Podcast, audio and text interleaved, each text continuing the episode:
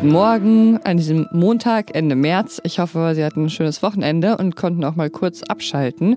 Wie bringen Sie jetzt wieder auf den Stand der Dinge? Da geht es einmal um die Wahl im Saarland und was der Sieg für die SPD dort für ganz Deutschland bedeutet.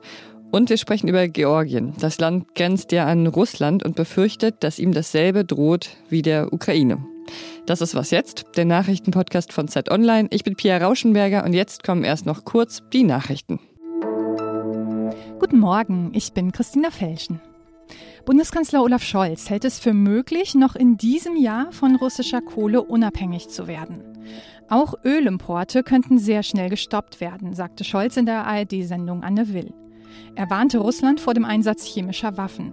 Dies würde härteste Konsequenzen haben. Direkt in den Krieg eintreten würde die NATO allerdings nicht. Außerdem bestätigte Scholz Berichte, wonach die Bundesregierung die Anschaffung eines Raketenschutzschilds für Deutschland prüft. Mehrere russische Medien haben ein ausführliches Interview mit dem ukrainischen Präsidenten Volodymyr Zelensky geführt.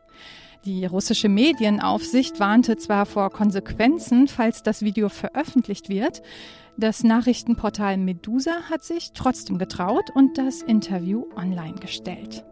Darin sagt Zelensky unter anderem, er wolle die russische Forderung nach einer Neutralität der Ukraine gründlich prüfen. In einem solchen Fall würde das Land auf einen NATO-Beitritt verzichten. Es handelt sich um eine der Hauptforderungen Russlands in den Verhandlungen um einen Waffenstillstand. Am anderen Ende der Welt, in Los Angeles, wurden in dieser Nacht die Oscars verliehen. Den Preis für den besten Film bekam die Tragikomödie Coda.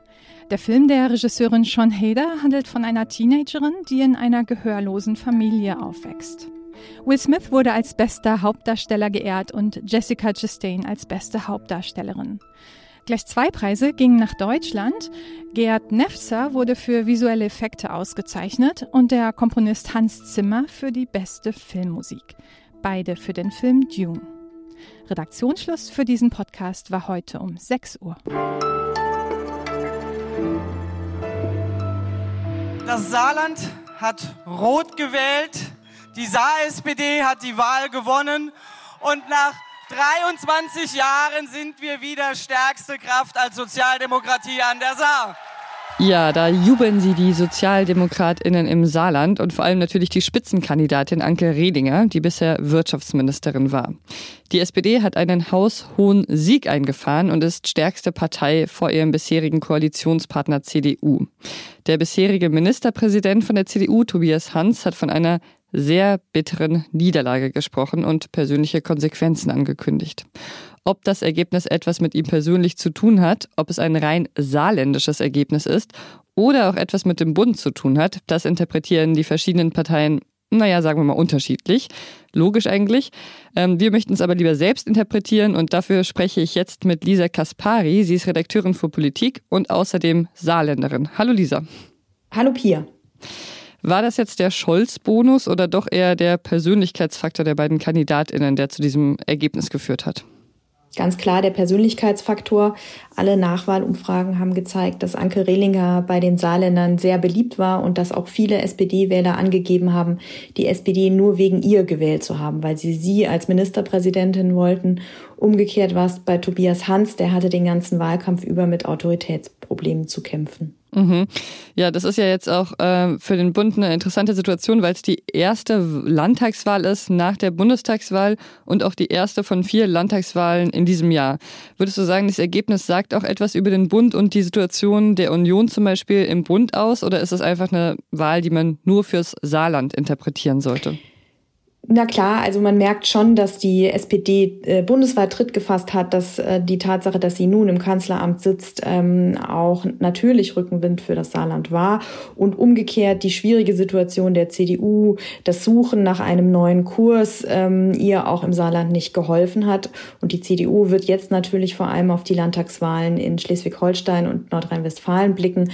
Dort äh, gibt, gilt es, zwei Ministerpräsidenten zu verteidigen. Und die SPD hat in den Umfragen auch aufgeholt. Also das ist, das spielt schon rein und äh, da vor allem bei der CDU wird man jetzt einige Krisensitzungen haben, denke ich. Nach dem vorläufigen amtlichen Wahlergebnis haben es die Grünen, die Linken und die FDP nicht in den Landtag geschafft. Die SPD hat die absolute Mehrheit geholt und kann mit 29 von insgesamt 51 Sitzen sogar allein regieren. Wird sie das dann machen oder ist eine Koalition wahrscheinlicher? Ja, das ist spannend. Anke Rehlinger hat immer versprochen, dass sie eine stabile Regierung möchte. Das Saarland steht vor großen Strukturwandelherausforderungen. Und äh, da wäre eine knappe absolute Mehrheit natürlich mit einem gewissen Risiko verbunden. Andererseits weiß ich nicht, ob die CDU bereit wäre für eine Fortsetzung der großen Koalition unter umgekehrten Vorzeichen. Theoretisch wäre es ja auch möglich, ein Zweierbündnis zu bilden, aber da muss man erst mal abwarten, wie die nächsten Tage laufen.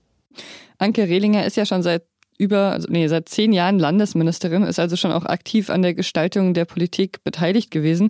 Wird sie das Saarland jetzt trotzdem verändern als Ministerpräsidentin, meinst du? Ja, es wird spannend zu sehen, ähm, wie sie außerhalb ihrer Komfortzone reagiert. Ähm, Anke Rehlinger ist in ihrer Heimat, kennt sie jeden und bewegt sich da sehr sicher, tritt da ganz authentisch auf und ist sehr beliebt. Und es gilt aber natürlich auch immer für äh, saarländische Ministerpräsidenten, dass sie die Interessen ihres kleinen Bundeslandes bundesweit vertreten müssen. Das heißt, sie wird künftig in der Ministerpräsidentenkonferenz dann teilnehmen, wird auch ähm, für Interessen des Saarlandes streiten müssen. Und da bin ich gespannt, wie sie sich da durchsetzt. Danke für das Gespräch, Lisa. Ja, danke dir. Bis dann.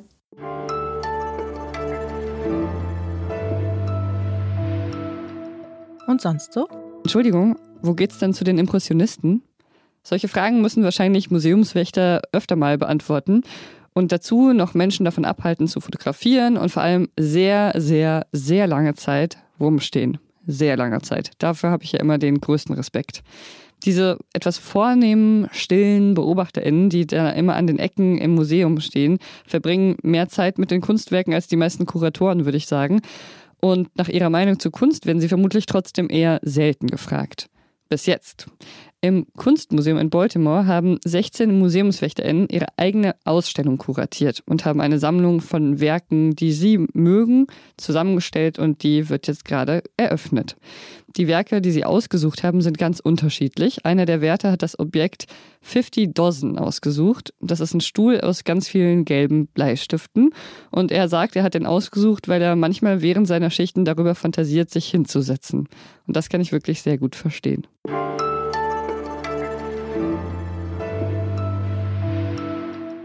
Während in der Ukraine Krankenhäuser zerbombt werden und russische Truppen ganze Städte umzingeln und von der Außenwelt abschneiden, schauen die Menschen in Georgien auch bange auf die Situation dort.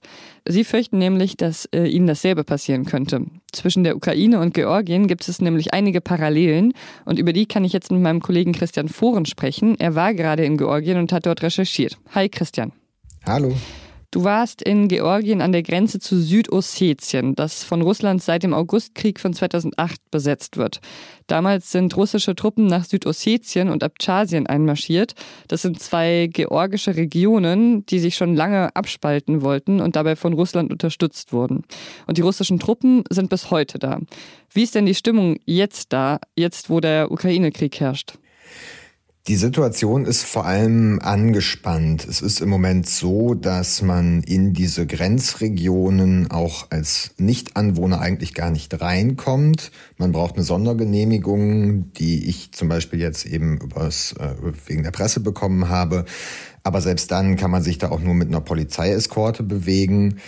Und ähm, das Militär hat sich allerdings zurückgezogen. Es wird sehr, sehr viel Wert darauf gelegt, alles zu vermeiden, was in dieser konfliktbeladenen äh, Region äh, zu Anspannungen, zu Provokationen führen kann und letzten Endes womöglich noch zu einer Eskalation zwischen eben Russen, russischen äh, Soldaten in Südossetien und georgischen Streitkräften. Ich lese gerade das Buch Das achte Leben von der georgischen Schriftstellerin Nino Haratischvili. Kennst du das? Leider nein.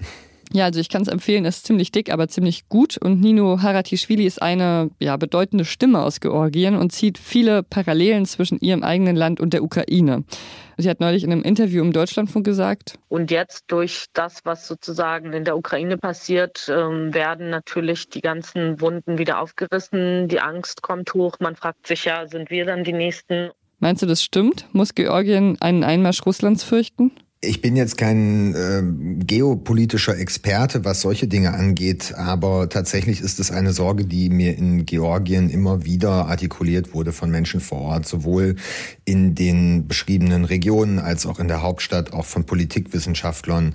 Es gibt einfach frappierende Parallelen zwischen beiden Ländern, beiden Situationen. In Georgien wie auch in der Ukraine gab und gibt es Bestrebungen Richtung Westen, vor allem politisch und gesellschaftlich. Es gibt Bestrebungen Richtung EU und NATO. Georgien hat gerade als Konsequenz aus dem Krieg in der Ukraine einen Eilantrag gestellt, dass es in die EU aufgenommen werden möchte.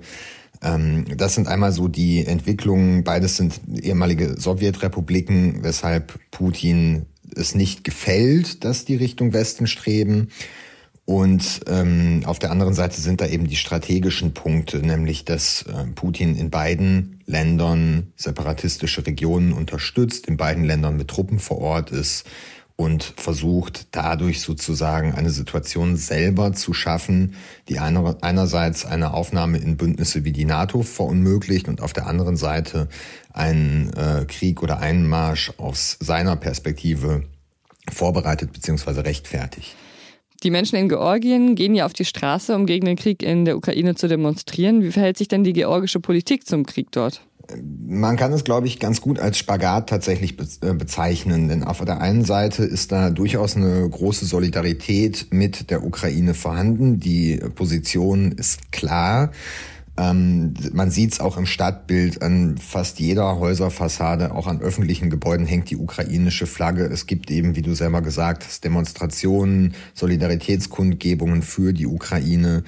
Auf der anderen Seite merkt man, dass es gerade auf der politischen Seite größte Bemühungen gibt, einen Krieg um alles in der Welt zu vermeiden. Mir wurde zum Beispiel dieses Bild auch genannt, dass, Georgisch, dass Georgien, dass die Politik sich in einem Käfig wähnt mit einem Löwen. Der Löwe ist logischerweise Putin und der Löwe frisst gerade und man hofft jetzt, sich so unauffällig wie möglich zu verhalten, damit er gar nicht bemerkt, dass man da ist. Das heißt, konkret umgesetzt bedeutet das, Georgien mhm. trägt zwar ähm, die Sanktionen nicht mit, hat aber eine UN-Resolution mitgetragen, die den Krieg verurteilt, vermeidet es aber beispielsweise auch Russland ganz konkret als Aggressor zu ähm, benennen. Also man versucht da den äh, großen Nachbarn möglichst nicht zu sehr zu verärgern, ohne sich zu sehr anzubiedern. Kritiker nennen das Appeasement-Politik keine so leichte Aufgabe für ein ganzes Land, sich äh, unauffällig zu verhalten, finde ich. Danke dir, Christian, für deine Eindrücke. Sehr gerne. Und das war's mit Was jetzt für heute Morgen. Heute Nachmittag hören Sie dann hier meinen Kollegen Moses Fendel. Das gesamte Team erreichen Sie unter der E-Mail-Adresse wasjetzt.zeit.de. Ich bin Pierre Rauschenberger. Machen Sie es gut. Ich habe gehört, die Location, wo Redingers Wahlparty äh, stattgefunden hat, kennst du auch, Lisa, oder? Ja, da war meine Abi-Party vor vielen Jahren. Und wie war's? Das war, habe ich natürlich wunderbar in Erinnerung. Das war ganz toll.